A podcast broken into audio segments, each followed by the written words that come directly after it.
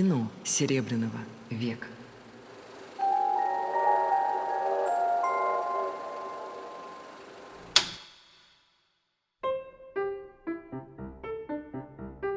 Здравствуйте, дорогие друзья. Я Александр Ласкин, литератор, искусствовед, доктор культурологии. И мы с вами начинаем небольшой цикл лекций, посвященный кино Серебряного века. Такой как бы маленький небольшой сериал, что ли, так сказать, вот связанный с этой далекой эпохой. Конечно, говорить о кино Серебряного века стоило бы не на радио «Фонтанный дом», а на телевизионном канале «Фонтанный дом», потому что такой разговор требует некоего видеоряда. Более того, сохранились фильмы, многие из тех фильмов, о которых мы с вами будем говорить. Но вот пока телевизионного канала «Фонтанный дом» не существует, я уверен, что он будет когда-нибудь создан, значит, я очень рассчитываю на ваше воображение и на то, что вот, так сказать, нам с вами удастся воссоздать некую картину вот этого прошедшего времени.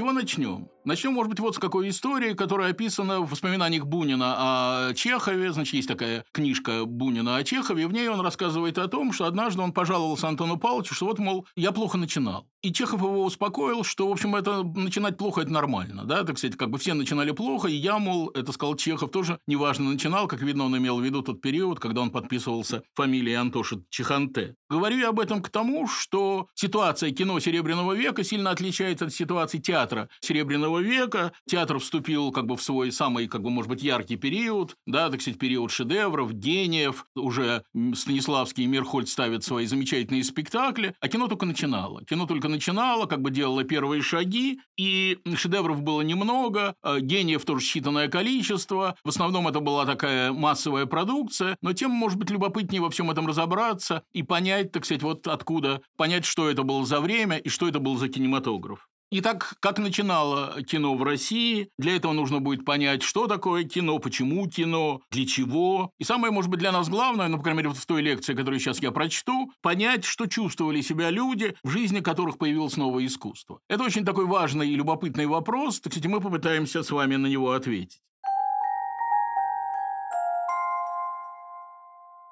Я хочу начать с такой первой публикации. По-моему, никому никогда я об этой фразе не рассказывал, а вот сейчас я о ней расскажу. Значит, очень давно, очень давно, значит, у меня был такой длинный разговор с Ильей Александровичем Вербахом, прекрасным питерским кинорежиссером, с которым, так сказать, вот у меня были какие-то тесные отношения, и он, значит, мне сказал примерно следующее. Он сказал, что для того, видите, так сказать, настолько эта фраза меня поразила, что я ее просто практически запомнил наизусть. Так вот, и Вербах сказал, когда человек видит, что э, происходит из луча света, то он заболевает этим искусством. И Вербах мог бы, кстати, к этой своей фразе добавить то, что по-французски «люмьер» – свет, да, так мы знаем, что с вами, что кино изобрели братья Люмьер, то есть, иначе говоря, кино, э, искусство света изобрели братья Луи Агюс Свет, так сказать, или братья Люмьер, если меня слушают сейчас люди, которые совсем молодые, которые начали смотреть кино или ходить в кинотеатр, или видеть его на экране монитора в уже 2000-е или 10-е годы, то, им, наверное, мне нужно им объяснить, что кино, начиная с эпохи Люмьера и заканчивая эпохой, предположим, Авербаха, да, или там Балабанова, это кино было связано с тем, что по одну сторону кинотеатра находился киноэкран, а по другую сторону кинотеатра находился, так сказать, вот такая маленькая, такое находилось маленькое окошечко, из этого окошечка шел шел луч света, и вот из этого самого луча света рождалось то самое искусство, которое есть искусство кинематографии. Попытаемся представить себе этих самых людей начала века, которые, значит, в жизни которых появилось новое искусство, и они этим искусством буквально заболели. Понятное дело, что люди кинематографа начала 20 века сильно от нас отличаются, и нам стоит как бы немножко в, в этих самых людей вглядеться. Начнем с портрета идеального кинозрителя. Вот этот замечательный человек, этот самый идеальный кинозритель, дает объявление в одной петербургской газете. Сейчас я это объявление прочту, и мне кажется, это объявление необычайно характерное. Кинорежиссер, значит, таково объявление, 26 лет, серьезный, ищущий жену друга, любящую искусство, с капиталом не менее 40 тысяч рублей для собственного производства кинематографических лент, барышню или вдову не старше 35 лет. Вот этот, кстати, вот это, значит, вот этот самый влюбленный в кинематограф человек сильно рассчитывает на женитьбу, которая, так сказать, вот даст ему возможность заниматься тем, что он любит больше всего. Наверное, вы помните фильм «Человек с бульвара Капуцинов», в котором Андрей Миронов играет этакого странствующего рыцаря кинематографа, который несет свет в буквальном смысле этого свет, свет этого искусства в самые медвежьи уголки Америки. Вот как видно, этот самый режиссер военный, да, так сказать, вот из этой самой, из этой самой рекламы, был из того же теста.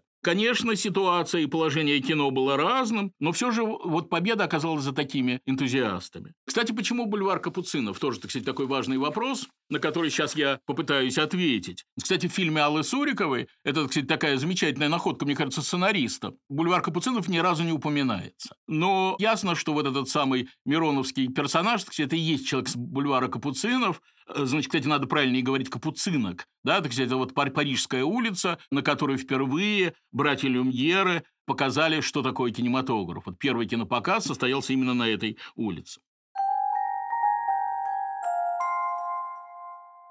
Кинематограф в России, конечно, возник необычайно вовремя и необычайно кстати. Когда мы с вами обсуждали театр Серебряного века, мы с вами говорили о том, что это была эпоха большой культуры и важнейших технических изобретений. Ну вот кино – это и есть культура и важнейшее техническое изобретение, да, так сказать, как бы кино возникает как бы на стыке культурного и материального, да, так сказать, как бы без э, того и другого оно невозможно. И в этом смысле, так сказать, конечно, это искусство этого времени, это во всех смыслах искусство этого времени или искусство, которое должно было появиться именно в это время. К тому же мы тоже об этом с вами говорили, на, когда говорили о театре. Это время сверхожиданий. Да, так сказать, это время ожиданий чего-то такого невероятного. Это невероятное, кстати, происходило. Да, так сказать, вот такая редкая эпоха, когда не просто ждут невероятного, но это время от времени или даже постоянно происходит. Так вот, эпоха, когда на культуру уповают, когда на нее возлагают разные надежды, она, конечно, отличается от эпохи, когда к культуре относятся безразлично. Вот э, эпоха упования на культуру, конечно, сильно способствовала там развитию кинематографа, развитию культуры как таковой и кинематографа в частности. Потому столько достижений, да, так сказать, столь, значит, вот и великие режиссеры, и великие поэты рождаются буквально как грибы, да, так сказать, к тому же, вот видите, появилась новая сфера деятельности, которые смогли показать себя и режиссеры, и актеры, и кинопродюсеры, и обо всем этом мы с вами будем говорить.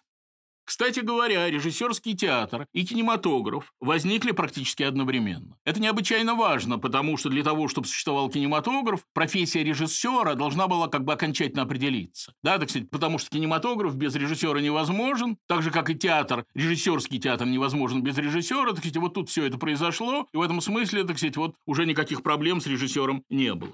Было бы абсурдно, если бы мы с вами попытались определить месяц и тем более день, когда, например, возникло искусство театра. Также абсурдно было бы, если бы мы с вами попытались определить месяц или день, когда и возникло искусство живописи. Понятное дело, это совершенно невозможно, но вот с кино никаких проблем нет. Кстати, мы точно знаем, когда кино появилось. 28 декабря 1995 года состоялся первый публичный сеанс движущейся фотографии в Париже, а 4 мая 1896 года в Санкт-Петербурге Петербургском летнем саду «Аквариум», это вот ровно там, где сейчас находится киностудия «Ленфильм», состоялся первый кинопоказ, а 26 мая в Московском увеселительном саду «Эрмитаж» вот как бы этот киносеанс был повторен. Затем в течение лета на Всероссийской выставке в Нижнем Новгороде демонстрировалась первая в мире кинопрограмма, то есть кино постепенно входило в жизнь россиян, становилось все более и более привычным. Кстати, первый кинопоказ в Петербурге, тот самый, который прошел в кафе «Шантане» «Аквариум», значит, вот там, где находится Ленфильм, прошел относительно незаметно. Журналистов волновали совершенно другие сюжеты. Скоро должно было состояться день рождения Николая II, так сказать, вот как бы про это и писали, готовились к этому празднику только две газеты сообщили о кинопоказах.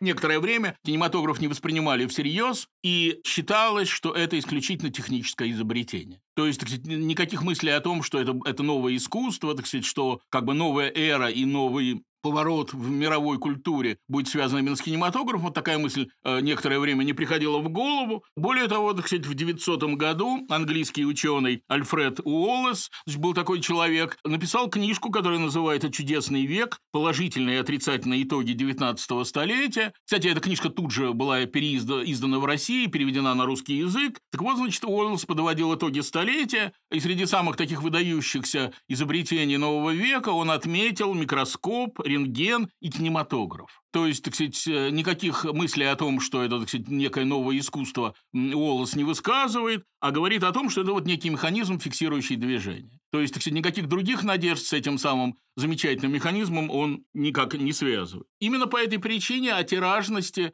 поначалу э, речи не было. Пленка для проявлений из, из Москвы или Петербурга отправлялась в Париж, где уже существовала компания братьев Пате, где, вот, кстати, вот это дело проявления пленки было поставлено на поток. То есть, кстати, для того, как бы режиссер снял фильм, дальше продюсер или сам режиссер направляется в Париж, так, кстати, вот там эта пленка печатается.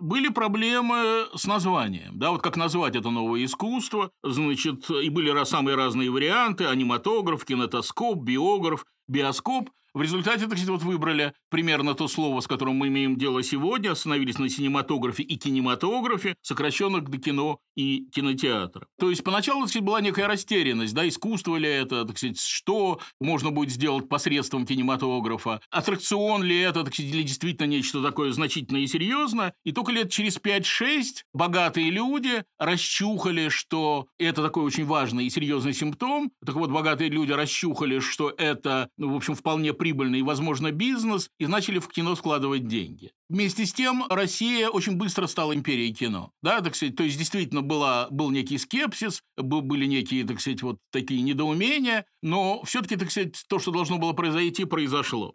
Понятно, что рядом существовали другие великие империи. Была американская империя кино, была английская империя кино, была французская империя кино и немецкая империя кино. Но Россия очень быстро заняла как бы достойное место вот рядом со своими собратьями. Понятно, что статистика в то время не вела, или она была, так сказать, очень неточной, но кое-что, кое-какие цифры мы с вами можем привести. До 17 года было поставлено 2000 игровых картин и 3000 научно-популярных. Ну, кстати, надо сделать тут, так сказать, такое уточнение, что понятно, так сказать, о полном метре, то есть о том, что сегодня называется полном метре, речь не шло. Многие из этих двух, тысяч картин были, так сказать, в общем, вполне такого скромного размера, но все-таки, так сказать, цифра внушительная, 2000 и 3000 научно-популярных. Была создана сеть кинофикаций и проката, работало 6 кинофабрик, издавалось 27 киножурналов. Вот последняя цифра производит на меня наибольшее впечатление. Я даже, готовясь к сегодняшней лекции, э, значит, заинтересовался, сколько же сейчас в России выходит киножурналов, и насчитал 4. Да, так сказать, конечно, это не 27, и, конечно, это связано с тем, что вот кинопросвещение нынешнее население не очень нуждается, так сказать, в общем, все все про кино, ну или многое про кино понимают, а на том этапе, так сказать, кино еще выполняло роль такого просветителя, как бы вводило в курс дела, да, так сказать, понятно, что сегодня это не обязательно, правильно, э, но с тем, так сказать, все-таки 4 – это, опять же, не 27.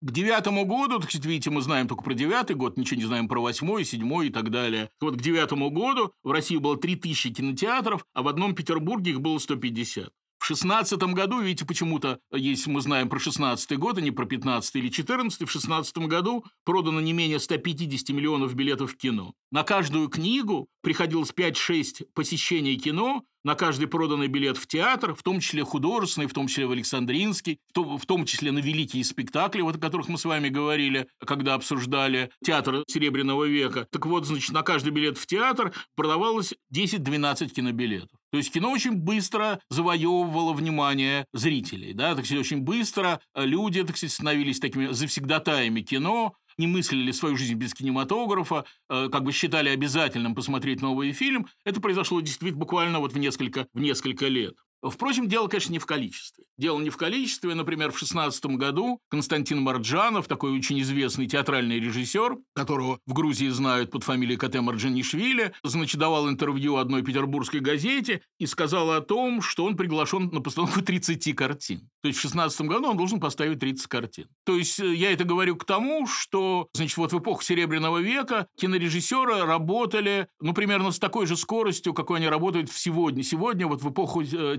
телевизионных сериалов. Да, так сказать. То есть, в общем, это и были, по сути дела, такие телевизионные сериалы. Кстати, как бы из одного фильма режиссер переходил в другой, вот получалось в результате цифра 30 картин. Кстати говоря, именно по этой причине режиссеры эпохи киноавангарда презрительно относились к прошлому кино. Значит, вот Сергей Эйзенштейн, например, говорил, что мы приходили в кино как бедуины золотоискатели на голое место. Еще он, так сказать, так обзывает прошлое кино буржуазной киношкой. И для этого, конечно, есть некоторые основания, потому что понятно, что для Эйзенштейна поставить 30 картин в течение одного года было совершенно невозможным. Да? Так сказать, он был производителем такого штучного товара. Теперь поговорим немножко о публике раннего кинематографа. То есть, в общем, мы эту тему уже затрагивали, а теперь об этом скажем более подробно. У Юрия Михайловича Лотмана есть такая мысль о том, что каждое произведение содержит в себе образ аудитории. Да, так сказать, то есть имеется в виду, что у конкретного театра есть свой зритель, у конкретного романа свой читатель, тот, кто любит, например, Мирхольда, вряд ли особенно ценил его коллегу по Александринскому театру Евтихия Карпова, который тоже служил режиссером в Александринском театре. Тот, кто любил э, Чехова, вряд ли обожал и был без ума там, от Игнатия Потапенко, второстепенного литератора этого времени. А вот кинематограф апеллировал буквально ко всем. То есть, так сказать, для кинематографа не было своего зрителя, то есть, так сказать, какого-то конкретного зрителя. Он, как бы, так сказать, охватывал буквально все слои населения, и вполне можно представить себе кинозал, в котором на одной скамейке сидит, например, министр, министр российского правительства, гимназист, учительница, проститутка и, например, Лев Толстой. Кстати говоря, об отношениях Льва Толстого с кинематографом мы обязательно поговорим. Это очень большая и страшно интересная тема. Но пока, так сказать, вот мне важно сказать о том, что расслоение на какие-то категории публики, так сказать, оно произошло значительно позже. Пока действительно кинематограф – это искусство для абсолютно всех зрителей, так сказать, и абсолютно все зрители приходят в кино, и тут без различия на возраст, э, статус, положение и так далее. Кстати говоря, столь же широким было и распространение кино. Кинематографические установки появились даже в деревнях. И вот, значит, в 16 году был издан знаменитый справочник, который назывался «Весь кинематограф», в котором, как видно, не хватило страниц на города, в которых уже есть кино. Поэтому, значит, вот на одной странице указаны те немногие города, где кино нет. То есть, как бы имеется в виду, что кино есть повсюду, кроме вот этих самых городов, которые специально отмечены. Кстати говоря, значит, вот как бы возвращаясь вот к этим циф цифрам 2000, цифрам 3000, да, так сказать, я вот говорил о том, сколько фильмов было сделано в это время, так вот, если вернуться к этому сюжету, надо сказать, что из всего этого вала кинопродукции сохранилось на сегодня только 15%. То есть, к несчастью, огромное количество фильмов, которые, конечно, страшно бы хотелось посмотреть, и некоторая, кстати, надежда на то, что их можно, какие-то из них можно будет увидеть, потому что время от времени в разных кинохранилищах что-то падает со шкафа, ну, происходит какой-нибудь ремонт, да, так сказать, вдруг обнаруживается какая-то лента, которая затерялась там где-то в кладовке, да, так сказать, так что, в принципе, так сказать, можно на что-то надеяться, хотя, конечно, так сказать, не в глобальном смысле и не в глобальном количестве. Так вот, значит, сохранилось только 15% кинопродукции, и, конечно, так сказать, тут надо винить революцию, которая никого не жалеет, да, так сказать, и которая, как бы, вот была гибельна не только для людей, но и для значит, произведения искусства. И, конечно, дело еще в статусе кино. Вот это как бы необычайно важно. Как бы дело вот в том, о чем мы уже э, начали говорить. Кино довольно долго пребывало в статусе незаконорожденного. Да, значит, оно боролось за положение в обществе, оно пыталось доказать, что оно искусство. А, и вот Корней Иван Чуковский, который, как мы знаем, был не только автором «Крокодила» и «Мухи-цокотухи», но замечательным критиком и внимательнейшим критиком именно раннего русского кинематографа, он называл кинематограф городским фольклором, эпосом города, то есть, как бы вот некое анонимное искусство, так сказать, пока безавторское, то есть, так сказать, пока не окрашено некой авторской интонацией, и которое существует так сказать, ну, примерно так, как существуют песни фольклорные, да, которые поют горожане, да, так сказать, ну и так далее. И как бы вот, так сказать, на этом уровне оно, это самое искусство и пребывает. Кстати говоря, вот эти самые живые картины, так называлось кино, были необычайно популярным аттракционом на ярмарках, на народных гуляниях. Есть такая замечательная афиша, которую я вам никак не могу показать, но могу ее рассказать. Значит, на ней написано, что вот, значит, выступают, что на ярмарке выступают три лилипута, сросшиеся близнецы, татуированная дама-американка, великан 17 лет, и будет показан кинематограф. То есть кинематограф как бы это последнее, как бы последний акт этого интересного представления. Значит, и вроде как кинематограф оказывается вот в этом самом ряду. Вообще, история кино как ярмарочного искусства или как искусство, которое показывают на ярмарках, или искусство как бы предназначенное для ярмарок, это такой отдельный и страшно любопытный сюжет. Об этом это очень активно обсуждалось вот в этих самых 27 журналах, о которых я говорил. Так сказать, это был такой, как бы за этим очень внимательно следили разные киножурналисты, так сказать, или просто журналисты. Ну, например, так сказать, вот в одном из киножурналов рассказывается история о том, как французы привезли на э, ярмарку ленты, а ночью балаган был сожжен как вместилище нечистой силы. То есть тут же распространился слух, что это что-то такое нехорошее, значит, это нужно сжечь, и действительно сожгли. Но, значит, об этом сообщили в Париж. В Париже были страшно довольны, потому что лучше рекламы для кино не придумать. Да, так сказать, тут же появились афиши, что, значит, это вот те ленты, которые были в России сожжены, как, значит, как некое хранилище, что ли, или некая нечистая сила. А, значит, это, в общем, уже в эпоху пиара, да, так сказать, такой активной, активной рекламной деятельности необычайно пригодилось. Еще такая замечательная история, которую никак не могу от вас скрыть. Значит, это история про то, что профессора медицины, это уже как бы не русский сюжет, так сказать, но вот русские журналы об этом рассказывают. Профессора медицины утверждали, что новое зрелище необычайно вредно для глаз. Значит, вот такая квадратура круга, что делать, потому что, так сказать, как-то нужно, как-то нужно глаза поберечь. И вот власти принимают меры. Значит, было объявлено, что кино надо показывать при включенном свете, что, как вы догадываетесь, не удалось, потому что, так сказать, тогда ничего не видно на экране. И, значит, ну, как-то примирились с тем, что вот придется терпеть ради большого искусства. Существовали проблемы с библейскими сюжетами. Тоже, кстати, любопытная страшная история. Ну, например, кстати, в фильме «Уход э, великого старца», значит, в фильме про смерть Льва Толстого, о котором, кстати, может быть, мы с вами еще поговорим. Это поставил режиссер Яков Протазанов, совершенно не последний режиссер русского, раннего русского кинематографа. Так вот, в последней сцене э, Лев Толстой поднимается значит, на небеса, как ему положено, значит, после смерти, и там встречается лично с Христом. Да, так сказать, просто вот буквально встречаются, так сказать, они жмут друг другу руки, даже, насколько я помню, обнимаются. Да, так сказать, вот такая странная немножко сцена, на мой взгляд, так сказать. Но вот это как бы требовало тоже особого отношения. И в некоторых кинотеатрах был издан, издано правило, что вот, значит, когда появляется кто-то, связанный с библейскими сюжетами, то вот тут надо снимать обязательно шапку. Потому что в кинотеатре разрешалось сидеть в одежде, так сказать, в шапке, но уж тут извольте шапку снять, потому что дело очень серьезное для людей, которые, значит, зарабатывали на ярмарках и аттракци... вот всякого рода аттракционах, кино было замечательной находкой. Потому что, так сказать, ну, сами согласитесь, так сказать, одно дело вести, ну, куда-нибудь там на Нижегородскую ярмарку труппу артистов, чтобы они что-то изображали, но это дорого, артистов надо кормить, куда-то селить, да, тут огромное количество проблем, а вот тут, так сказать, все очень просто, так сказать, приезжает киномеханик, у него, значит, где-то за плечом мешок, в котором лежит, лежат киноленты, так сказать, и вот, как бы, так сказать, примерно такой же заработок, потому что люди ломятся в кино, это новое искусство, и всем это жутко интересно.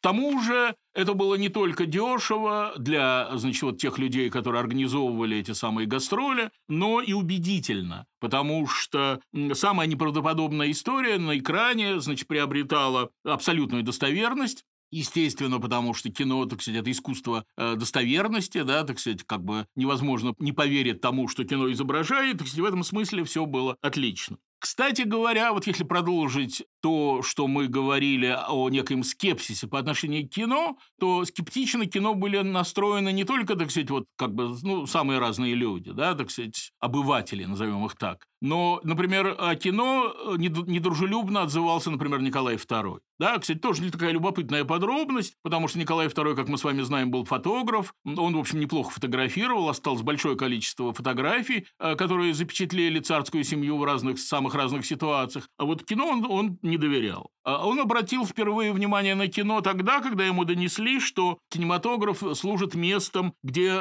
разбрасывают листовки. Да, так сказать, ну, сами посудите, значит, свет выключается, невозможно идентифицировать человека, который разбросал листовки. Так сказать, ну, вот как бы во время сеанса, значит, какие-то летят листовки с разными нехорошими призывами. И вот, когда Николаю это рассказали, он распорядился в каждый кинотеатр назначить по жандарму. Вот тут, так сказать, он взволновался, значит, он сказал, что кино служит местом встреч преступников, да, так сказать, и более того, он оставил запись в дневнике. Там он написал, что кинематография – пустое и ненужное развлечение, ненормальный человек может ставить балаганный промысел, обратите внимание на балаганный промысел, так вот, ненормальный человек может ставить балаганный промысел в один ряд с искусством. Все это вздор, и никакого значения придавать подобным вещам не следует. Ну, как-то, так сказать, обидно за Николая II, потому что, так сказать, эта запись сделана уже после того, как появились фильмы с Мажутиным, фильмы с Верой Холодной, о которых мы с вами еще будем говорить. Значит, ну вот он как-то, сказать, кинематограф не очень не разглядел. Правда, он не очень разглядел революцию, как мы с вами знаем,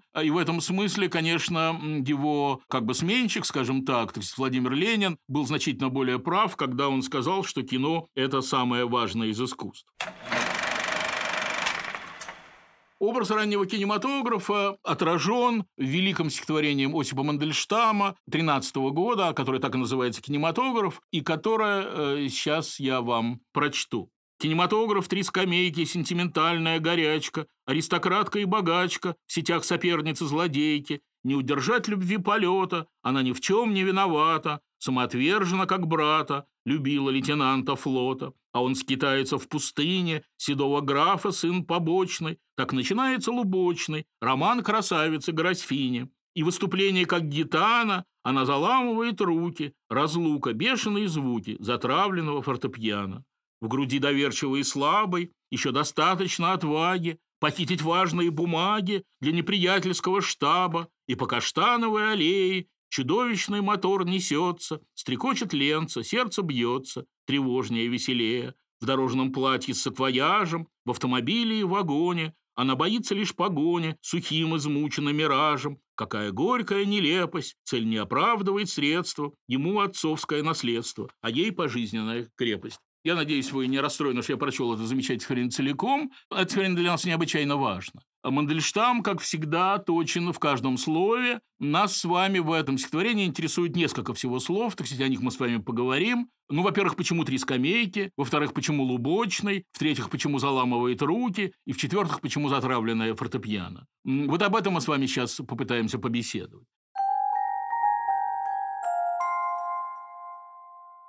Ну, во-первых, почему три скамей? Действительно, в, кино, в кинозалах э, значит, раннего русского кинематографа было немного скамеек. Мы с вами привыкли, что кинотеатр может быть любых размеров, там хоть тысячи хоть две тысячи человек, так сказать, как бы количество людей не ограничено. А вот в кинотеатре раннего русского кинематографа было действительно три, две, э, одна скамейка, так сказать, потому что кинематограф считался как бы интимным искусством. Да? Вот для как бы более тесного контакта с кино, так сказать, надо было, чтобы в зале было немного народу, э, чтобы ты был вроде как наедине с экраном, чтобы экран был, экран был предельно к тебе близок. И вот, так сказать, поэтому вот эти самые три скамейки, Мандельштам тут абсолютно точен. Так сказать, это точный абсолютно портрет раннего русского кинематографа.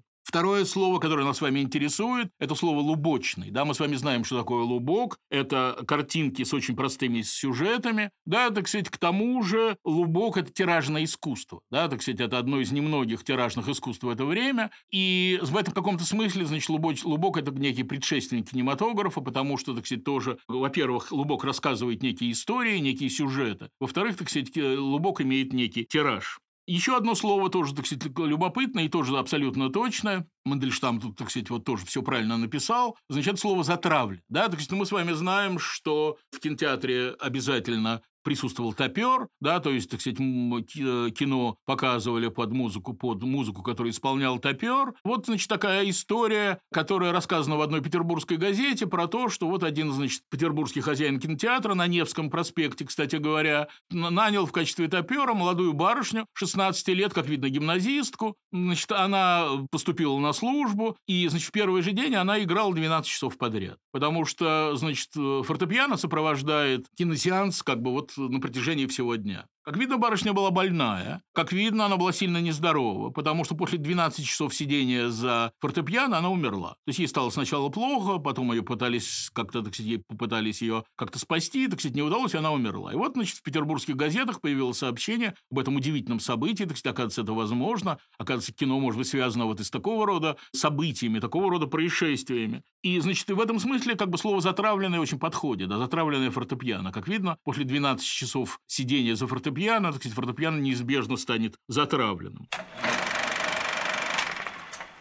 Но самое, конечно, главное в этом замечательном стихотворении – это последнее четверостишее. Раннее русское кино, в отличие от западного, предполагало печальные финалы. Вот это, как бы, так сказать, такая очень важная примета раннего русского кинематографа. Непременно нужно было, чтобы в конце э, фильма кто-нибудь повесился, кто-нибудь застрелился, ну, на худой конец, так сказать, э, он мог погибнуть от пули, так сказать, но обязательно нужно было произойти что-то такое ужасное. Казалось бы, мультипликация должна быть освобождена от, таких, от такого рода вещей, так сказать, мультипликация настроена на позитив, должен, должно как бы не начинаться и продолжаться, и в конце должно быть что-то хорошее. Но вот представьте себе, и даже русские мультипликационные ленты кончаются плохо. Ну, плохо в смысле, так сказать, какой-то какой смертью, какой-то неудачей. Да, и вот, например, замечательный фильм Владислава Александровича Старевича, да, одного из лучших русских мультипликаторов. Фильм, который называется «Стрекоза и муравей». Значит, это, как вы догадались, имеет отношение к басне Крылова. Правда, у Старевича не «Стрекоза и муравей», а «Цикада и муравей». Значит, Старевич был человек литовско-польской культуры, и, конечно, Лафонтен ему был ближе. Да, так, так что этот, этот, этот фильм имеет больше, отнош... больше отношения не к нашему родному Крылову, а вот к Лафонтену. Но как бы ну, сюжет тот же самый, то есть есть муравей, есть стрекоза. Стрекоза как бы не только танцует, как у Крылова, она играет на скрипке, значит, есть скрипка, так сказать, этот муравей такой труженик, значит, он там строит свой дом, а это, так сказать, вот, значит, она придается удовольствию искусства, в конце, значит, она просится, начинает идти снег, она просится в дом к муравью, муравей захлопывает перед ее носом дверь, она потрясена, стрекоза абсолютно потрясена, она буквально шатается, и она падает в снег и умирает. Около нее лежит скрипочка, значит, это как бы вот основной инструмент ее искусства. То есть вот такой печальный финал. Хоть рыдай по этому поводу. И, наверное, какие-то зрители начала 20 века действительно рыдали на, на этом киносеансе. Кстати говоря, очень часто фильмы в России и на Западе снимались двумя финалами. Один финал предназначался для русского зрителя, а другой финал для западного зрителя. Потому что для западного зрителя был нужен хэппи-энд. Значит, то есть русский финал был пессимистическим, а западный был вот этим самым хэппи-эндом.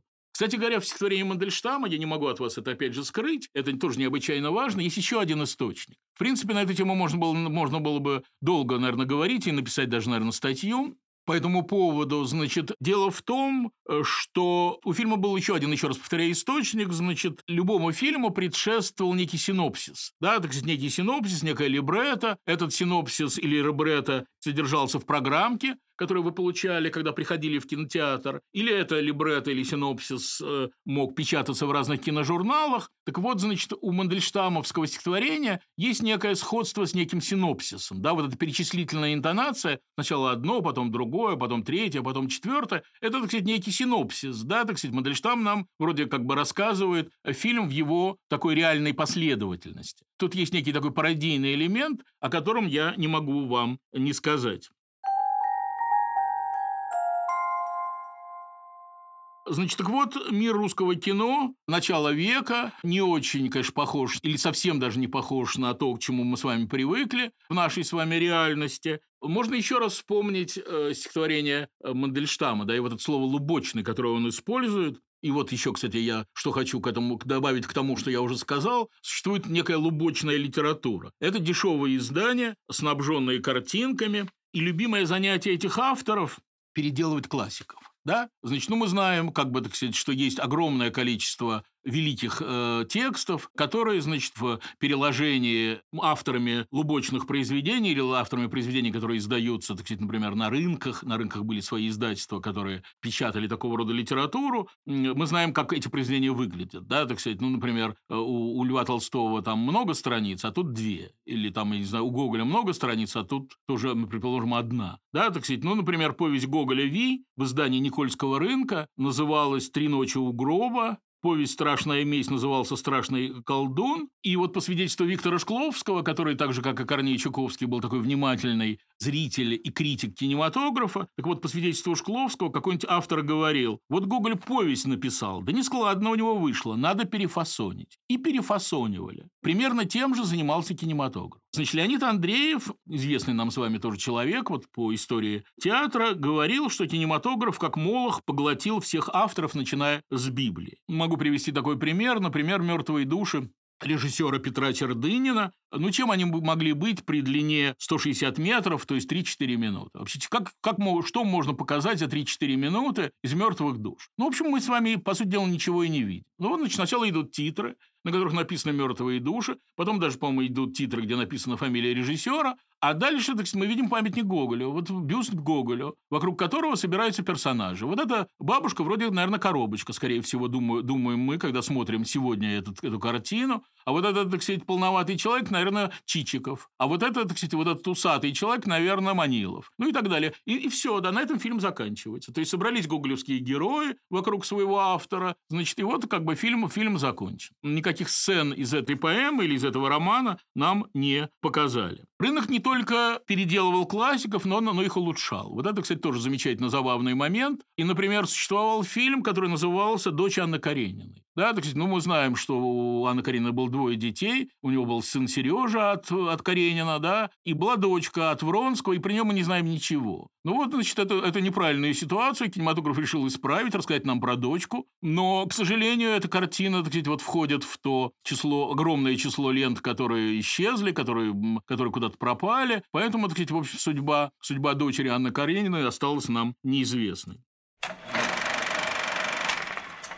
Виктор Шкловский, тот же самый, которым я уже, которого я уже упоминал, э, называет режиссера, который говорил, сценарий для меня пишет жена, она окончила гимназию. Да, то есть, действительно, дело сценариста было очень бесхитростным, да, так сказать, ну, как бы, так сказать, ну, вот 10 титров, да, так сказать, ну, 15, может быть, титров, да, вот, значит, то-то делает человек, то-то делает человек, ну, как бы некие разъяснения к тому, что понятно и без того. И мы, кстати, можем еще вспомнить замечательного сценариста в фильме Никита Михалкова «Раба любви». Кстати, сценарий к этому фильму написал замечательный писатель Фридрих Гринштейн. Так вот, в этом фильме, значит, есть такой кинофабрикант Сава Яковлевич, как я догадываюсь, имеется в виду Александр Алексеевич Ханжонков, да, так сказать, абсолютно реальный человек, которому, которому мы с вами посвятим лекцию через некоторое время.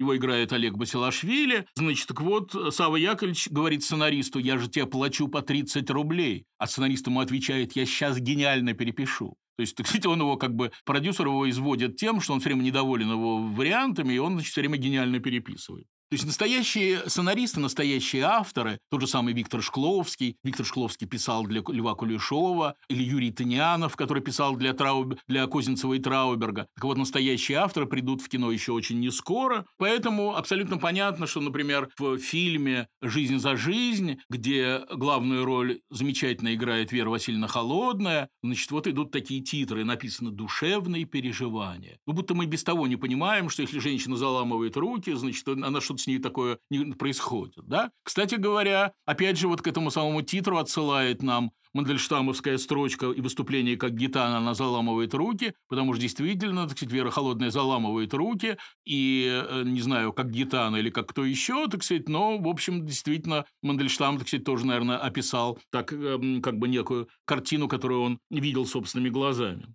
Еще раз повторяю, что кино «Лубок» не пренебрегает авторством, да, так сказать, как бы не очень важно, кто это написал, и даже если мы знаем, кто сценарист, в общем, это большого значения не имеет. И классический сюжет, не говоря уж о современном, такая же глина, как любой э, другой. То есть, если, так сказать, кино обращается к Гоголю или какому-нибудь Шпажинскому, это такой второстепенный автор конца XIX века, так вот разница между Гоголем и Шпажинским абсолютно не, не просматривается. И вот это тоже необычайно важная черта Серебряного века. То есть, Серебряный век, оказывается, может быть и бульварной эпохой, или, буль... или эпохой бульварного кино, бульварной литературы. То есть, это тоже в нем есть. То есть, Серебряный век – это не только время Мандельштама, Блока, Ахматовой там, и так далее и тому подобное, но это время и вот такой как бы низовой литературы и низового кино, так сказать, и об этом тоже невозможно не сказать. Вот над этим смеялся Аркадий Аверченко, как бы это его очень веселило. Вот у него есть, так сказать, такой рассказ, в котором приводятся разные варианты фильмов э, этого времени, то есть как бы репертуар фильмов он представляет как бы фильмы, которые в это время выходят, и действительно, надо сказать, что, наверное, реальные названия ничуть не менее смешные, чем вот те, которые он придумал. Ну, например, «Ловля блох в Норвегии». Это, наверное, документальное, так можно догадаться, кино, да, так сказать, то есть съемочная группа едет в Норвегию, снимает, так сказать, объект, да, так сказать, и потом об этом рассказывает средствами кинематографа. Тайна куртизанки. Это, конечно, вот то, что в те времена назывался парижский жанр, такая клубничка, да, так сказать, какая-нибудь там юбочка поднимается чуть выше колена, да, так сказать, и зрители при этом вздыхают и ахают потому что это в те времена было не очень принято. Значит, вот «Тайна куртизанки», значит, это вот самый популярный жанр. То есть на афишах обязательно так и писалось. Там название кино и дальше парижский жанр. И зритель уже точно знал, что он увидит. И последнее кино, которое, так сказать, опять же, Аверченко представляет, это фильм «Теща приехал». Но это, так сказать, конечно, такое какое-нибудь бытовое кино, какая-нибудь бытовая драма. Там тещу, может быть, убивают, или, так сказать, теща убивает зятя. Ну, что-нибудь такое в этом роде. Так сказать, и такого было действительно в это время необычайно много. Значит, в истории кино, раннего вот этого кинематографа, конечно, очень много всякого рода экзотики. Ну, например, в антрактах публика отдыхала от мигающего экрана и треска аппарата, ну, потому что считалось, опять же, так сказать, я уже про это упомянул, вот сейчас еще раз я хочу сказать, что, значит, ну, как бы вредно смотреть кино, так сказать, глаза устают, так сказать, надо как-то прийти в себя после, так сказать, того, что ты увидел. Еще действительно вот аппарат трещит, так сказать, тоже как-то нужно поберечь слух. И вот, значит, зрители в антракте, значит, он шел в фойе, и там, значит, был установлен граммофон, который исполнял, там стояла на нем пластинка, значит, которая граммофон-гигант, как это тогда называлось, значит, вот с концертами Шаляпина и Собинова. Вот, значит, зритель, значит, отдыхал, слушая Шаляпина и Собинова, и, значит, приходил в себя, и когда он окончательно приходил в себя, он направлялся, значит, опять в кинозал, где он смотрел продолжение э, киносеанса. Возникали новые э, развлечения, развлечения на тему кино, и тоже, кстати, такой любопытный момент, о котором я не могу вам не сказать. Вот, например, э, Царскосельский вокзал, который нам больше известен как Витебский вокзал, предлагает, значит, такой замечательную, замечательный аттракцион. Ну, вот крытая платформа, да, мы знаем, что на Витебском вокзале крытая платформа, значит, по платформе ходят одетые, почему-то, а, это не могу вам объяснить, но почему-то в австрийскую форму станционные служащие. То есть вроде как вы отправляетесь куда-то в Альпы. Значит, вы садитесь в поезд, значит, эти служащие вместе с вами входят в вагон. Окна вагона – это и есть экран, то есть он, они декорированы как экран. Значит, и на этом экране вы видите виды Тирольской железной дороги, снятые с паровоза. То есть вы едете не в царское село, а вы едете, так сказать, куда-то в Австрию, в Альпы. Да, так сказать, вы приезжаете в Альпы, значит, опять эти служащие выходят из вагона, ну и так далее. Ну, в общем, происходит какая-то игра на тему того, что вы приехали в Альпы. Я бы, конечно, в нынешней ситуации закрытых границ, э, конечно, вернул это развлечение. Я думаю, все были бы, согласитесь, довольны. Значит, конечно, дело было не в сюжетах. И, конечно, дело было даже не в исполнении. Хотя мы с вами будем говорить, были действительно огромные актеры, там, Холодный Мажухин. Это действительно как бы вот люди, которые украсили жизнь русского кинематографа. Но дело было, конечно, не, не, не столько в сюжетах и в исполнении, сколько в том, что это искусство было способно показать трепет листьев под дуновением ветра, что оно изображало реальность. Вот это производило очень большое впечатление. Оно это завораживало и курсистку, и гимназиста, и Александра Николаевича Бенуа. И Бенуа, представьте себе, писал, что делать, если приятнее отдохнуть 10 раз в Кики. Кики – это название кинематографа, такое домашнее название название кинематографа. Так вот, что делать, если приятнее отдохнуть 10 раз в Кики, нежели один раз проскучать в одном из лучших наших театров? Это, конечно, Александр Николаевич метит в какой-нибудь художественный театр, где он работал, или, может быть, даже в театр Мерхольда, которого он сильно недолюбливал. Но, так сказать, вот видите, он, он как бы, так сказать, кино противоставляет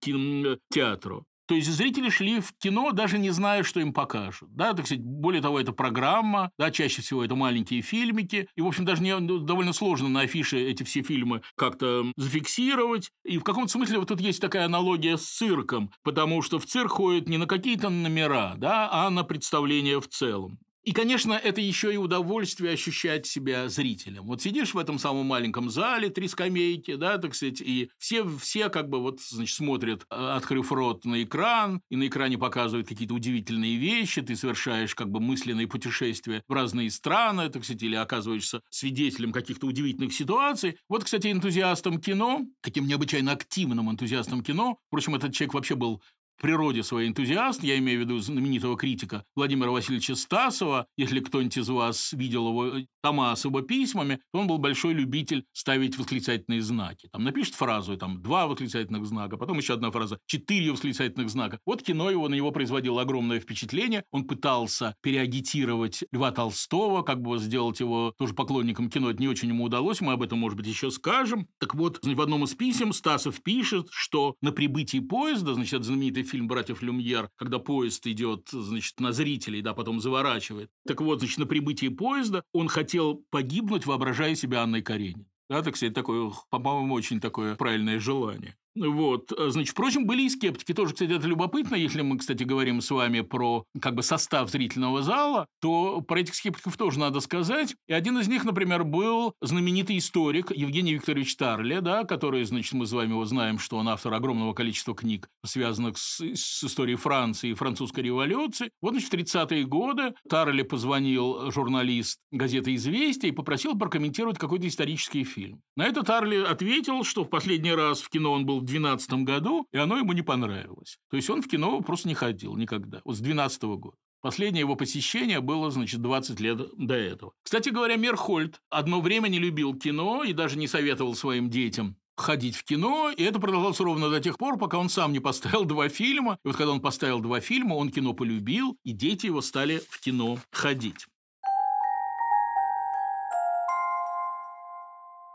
Значит, конечно, нужно было учиться быть зрителем кино, так же, как театральные зрители учились быть зрителями нового театра, когда мы с вами говорили про первый спектакль Московского художественного театра «Царь Федор Иванович», я говорил про то, что, значит, вот критик Николай Ефимович Эфрос вскочил на кресло первого ряда, значит, вот призывал оставшихся зрителей приветствовать, значит, вот начало, приветствовать вот рождение нового театра. Значит, тут тоже были такие э, удивительные моменты, значит, вот когда показывали уже упомянутое мной прибытие поезда, зрители вскакивали с места, убегали из зала, хозяева кинотеатра вынуждены были каждый сеанс начинать с того, что «Господа, не волнуйтесь, все будет в порядке, сеанс кончится благополучно, и вообще, так сказать, наш аттракцион совершенно безопасен». Как бы, ну, несмотря на то, что, кстати, это произносилось, очень часто зрители все-таки не переживали, не могли пережить, так сказать, вот не дождаться момента, когда поезд свернет в сторону, и зал покидали. Значит, кино и театр конкурировали между собой. И это понятно, да, так сказать, потому что, как бы, так сказать, это два таких главных визуальных искусства, да, которые в это время существовали. И недаром как бы новое зрелище именовалось электротеатр. И кто-то поначалу так и понял, что электротеатр есть упрощенный театр для бедных. Да, так сказать, э, кино копировало формы театра, как автомобиль внешние формы кареты, Точка зрения камеры была точкой зрения человека, который сидит в зале. Камера как бы стоит на одном месте. Ну, как бы, ну, предположим, так сказать, вот камера сидит на уровне, там, не знаю, пятого ряда, шестое место. И как бы мы видим то, что видел бы человек, если бы он в зрительном зале сидел да, так сказать, и, э, значит, э, то есть фильм снимался с одной точки, общим планом, сменялись декорации так, как они бы сменялись в театре. Понятно, что при такой неподвижности камеры искусство оператора сводилось к нулю, и пройдет еще какое-то время, прежде чем появится понятие светопись. Понятие светописи, то есть это и есть искусство оператора. Значит, и вот, пожалуй, на этом моменте мы и закончим наш с вами сегодняшний разговор. Спасибо.